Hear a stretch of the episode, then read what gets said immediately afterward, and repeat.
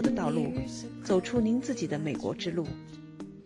大家好，我是 Michelle，欢迎来到这里听我讲述美国故事。上一期节目中，我和未来领导力学校的陈小妍老师探讨了他们学校与美国和中国的公立学校有什么不同，不同文化和教育系统会对孩子有什么影响。这是我们谈话的继续。像我个人吧，其实我高中段，我父母新移民来了，他是对美国的教育一一点都不通。那他怎么去辅导？他怎么去看邮件呢？其实这个是像我刚刚说到了，大家起点不一样，大家环境不一样的时候，我觉得在美国这个大环境、这个公立系统里面，嗯，这个帮助还是要比中国强。嗯，但现在的话，就刚刚像您说到的这个，我我其实也就是在美国公立系统里面，就是这个自由度、孩子的选择、这个尊重他的这个尺度，我觉得有点大了。嗯，让我反而觉得，哎，就是年轻的孩子还是有一需要有一定的 guidance，但是也需要让他知道有一些事情，如果他现在不做了，就就就不会啊，就回到头。呃，他可能真的就是这个基础就不扎实，就不扎实了，然后他就没办法去，不也不能说没办法吧，或者是他以后可能就会累。像我，我之前我的同辈吧，就我的一些。呃，高中同学其实他们当时学中文，他们就学得很苦。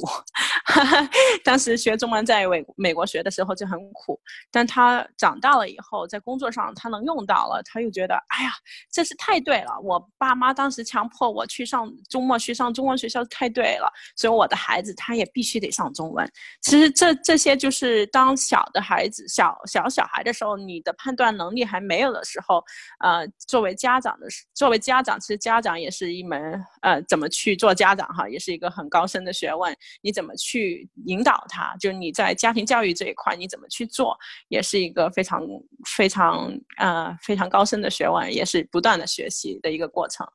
对，还有一个就是像我们这种，尤其我来美国是成年人哈，比你 晚一些。呃，像我们呃这种成年人到了美国，我们其实是有一些自己的中国的文化价值观和传统在里面。那我的孩子在美国出生长大，他大部分的时间，你看他在那个公立学校系统里，他在外面的时间比在家里时间，呃，就是他的这个 good time 对吧？清醒的时候是要长。所以呢，其实是有一个非常大的。呃，不断的会有一些呃这种冲突啊，尤其当孩子长大的时候，到青春期的时候，这种表现就越来越明显。那呃，从我的孩子的角度，我们有时候也会讨论呃社会问题或者是政治问题。他觉得美国的精神就是个自由，啊，自由是他的核心。那他也很不理解为什么中国大家老百姓会很听话呀，或者说中国的政府为什么像爸爸妈妈一样，像个家长一样去管着，而且去。帮助人哈，这就是这种他们就很不理解这种理念。那我们作为这一代的中国人，我和我先生会对美国的，比如说美国政府来处理新冠疫情的这件事情，我们就说美国政府为什么不管？美国政府为什么不做这个不做那个？所以这个就这件事情上的，这是一个例子啊。就这种事情上的讨论，我们就可以发现，这在不同地方长大的人，我们的价值观很不一样，然后就会有很大的沟痕吧，在这里。呃，其中一个非常就是牵扯到我们每个人身上的呃一点，我感觉到这个对竞争的意识啊，竞争，嗯，我觉得中国人和美国人就非常不一样。那我就还是拿我们这个自己观察到的，在中国，因为这个教育教育系统是让大家意识到从小就意识到这个竞争。那我成长的年代以及现在可能最近改了哈，但是很多孩子他在这个整个过程中他是。呃，从小到大是要不断的有这个竞争意识，互相的这个排名啊，每次考试在班上的排名，那么很清楚谁是好学生，谁是 差学生，这指的成绩上等等各方面。呃，这这个角度就是竞争意识非常强，也跟资源的稀缺是相关的。大家都削尖了脑袋哈，呃，从家长说不能输在起跑线，到孩子为了每一次的考试，为了每一个事情，他的这种竞争意识从小被培养出来。那回到美国来，我们的教育系统大家是提倡尊重每个人啊，尊重大家的有每个人有自己的擅长之处，不会说是以好和坏、好学生、坏学生成绩的好坏来评判。那么大家也互相不知道其他人的成绩，所以在美国竞争意识，我们想培养更多的是在。孩子的这个体育活动上哈，我们通过这个来培养一些竞争意识哈，这个也是很不一样。呃，因为这个我感觉我自己看到就是对对后面的这个孩子的自己是不是 push 自己，对吧？自己是不是把自己往前推，呃，是非常不一样的。嗯，孩子确实在美国他有更多的时间和自由去追求他喜欢的东西，但是如果他没有一个很用我这个家长的话在讲，一个很正儿八经的、有价值的、喜欢的东西，那他很可能就没有自己人生的意义。那么，在这个过程中，有可能就变成一个很平庸的的一个人，或者说，他就把他的生命、他的青春可能就会浪费掉了。我我有这种忧虑哈，有这种呃忧虑。但是呢，中国式的培养出来这种竞争，只是把这个竞争作为他的一个追求目标。在某种程度上，一旦没有这个竞争的情况下，他很多人上了上完了大学，甚至说考上了最好的大学之后，他失去了这外界给他加的这个枷锁或者是这个框框之后，他失去了他的目标，然后也变成一个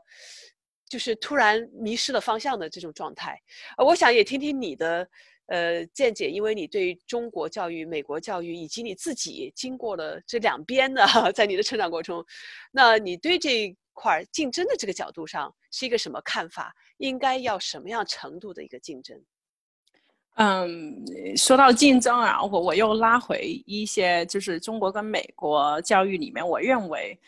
就是这个幸福的童年，幸福的童年，因为。你所有的竞争，现在说的是知识跟智能、技能上面的一个竞争。其实，未来可能面对更大的没办法竞争的是这个情感上的竞争，因为未来的世界很多很多技能，其实 AI 都可以取代了。因为未来的百分之六十的工作，很多很多可能我孩子马上踏入社会来工作的时候，或者是我等到我孩子要踏入社会工作的时候。就这个世界是怎么样？现在很多我都看不到，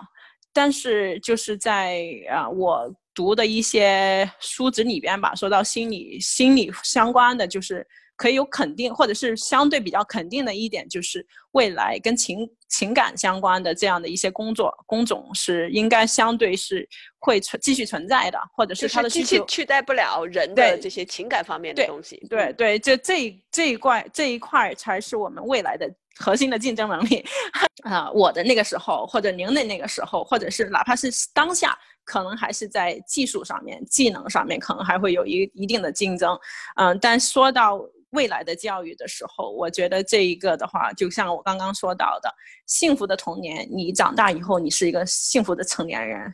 然后你的情呃情绪管理或你的情绪管理的好，然后你这一个有有幸福感，就是你找到你做的事情有幸福感的话，你肯定就会有学习的胃口去把这个事情给做好。所以我觉得核心的竞争能力以后还是在这一块吧。呃，我觉得。现在的孩子在学习这一块，其实因为新冠病情这个疫情啊，其实大部分的这个学习怎么去学习这一块，其实，在教育改革会是一个很大的话题。嗯，像从前我听您说过一句话，打游戏他在打游戏，他在学吗？现在其实孩子很多。这一代的孩子在妈妈肚子里面的时候，就对手机啊、iPad 啊、电脑一点都不陌生。那他学习怎么去有效学习，是跟我们从前是已经不一样了。所以这一个的话，在核心竞争力的话，我觉得，呃，现在中国跟美国其实都是在拼这个怎么去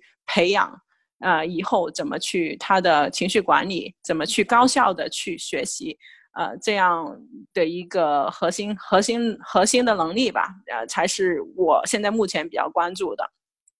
其实我们在高中段的孩子，只要他想去上大学的课程，现在网上的就各种各样的课程，你不需要等到大学的时候你才去上大学的课。你在你在网上，现在你中学的孩子，只要你只要你想去上的话，你想只要你想去学的话，其实现在资源都在网上了。所以以后的能力核心核心的竞争能力是如何去辨认，这个是正确的。网上你要知道的，这个叫 international 呃呃 intelligence，或者是这个叫 digital intelligence，是怎么去有这样的能力？呃，这可能才是我们的核心，也是另外一个比较核心的一个竞争能力吧。这个 digital intelligence 怎么去做一个在你能辨认？呃，就是现在可能不需要说以后这个大学的存在的意义啊，到底在哪？其实还还是一个改革的路上，到底会是怎么样？我现在也未知。从前啊，有听说过斯坦福大学，就说你这个四年的大学不一定在四年就可以练完了。如果像这样的高等学府，这样知名的全球知名的学府，它也在改革的话，那。我们我作为 这这样的一个呃教育中美教育现在在呃是呃工作者吧，或者是我作为一个家长的话，我我倒是把这一个呃核心的培养就变成了一个是家长跟孩子共同学习怎么去嗯把它变成一个就是他以后对所有的事情都带着一个好奇心，怎么去让他主动的去。找学习的一个方法，或者是主动的去找到他要想他想要的东西，或者是让他更高呃有更高效，或者是让他更能辨知他什么是他只想要的啊。还是可能现在这个阶段，就是只要你是想要的，无论是在中国、美国，现在这一个大的环境里面，只要你想要的话，方法还是很多的。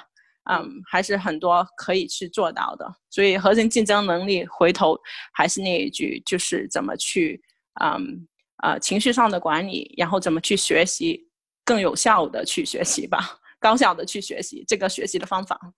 嗯，所以我听你刚才分享的啊，总结一下，那教育听起来它并不是重点在于知识的传授，而是在于把这个孩子帮助他树立正确的。人生观、世界观，然后帮助他，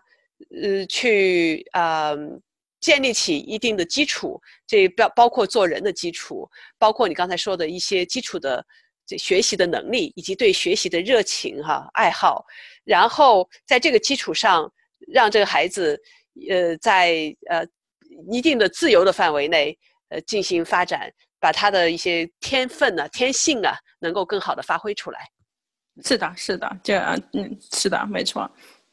嗯，其实真的每天都有感触吧，因为作为一个教育者，同时也作为一个家长的话，其实触碰还是很多的。每一天发生的每一件小事情，都是一个分享的故事。嗯，跟孩子的对话，其实我作为一个家长，现在还真的是小心翼翼啊，因为因为很怕，就是我的一句话可能就影响他了。嗯，其实现在的孩子，呃，在。无论是在美国还是在中国吧，像我现在接触到的，其实一句话可以影响一个人一辈子啊！如果你是在那个人的心目中，呃，更就是已经建立了一个形象的话，所以我我我我怎么都都认为现在当老师是一个很很很很难的工作，因为你在学术上必须严谨，因为很多孩子就是因为你一句话而改变了他的一生，嗯。对，那好，那咱们今天就聊到这里。呃，非常感谢你的时间哈，谢谢您邀请。我和陈小妍老师的谈话结束了，希望能给你带来些启发。请记得订阅我的专栏，或者在 YouTube 上搜索“听米 e 讲述美国故事”相关视频。期待与您下期再见。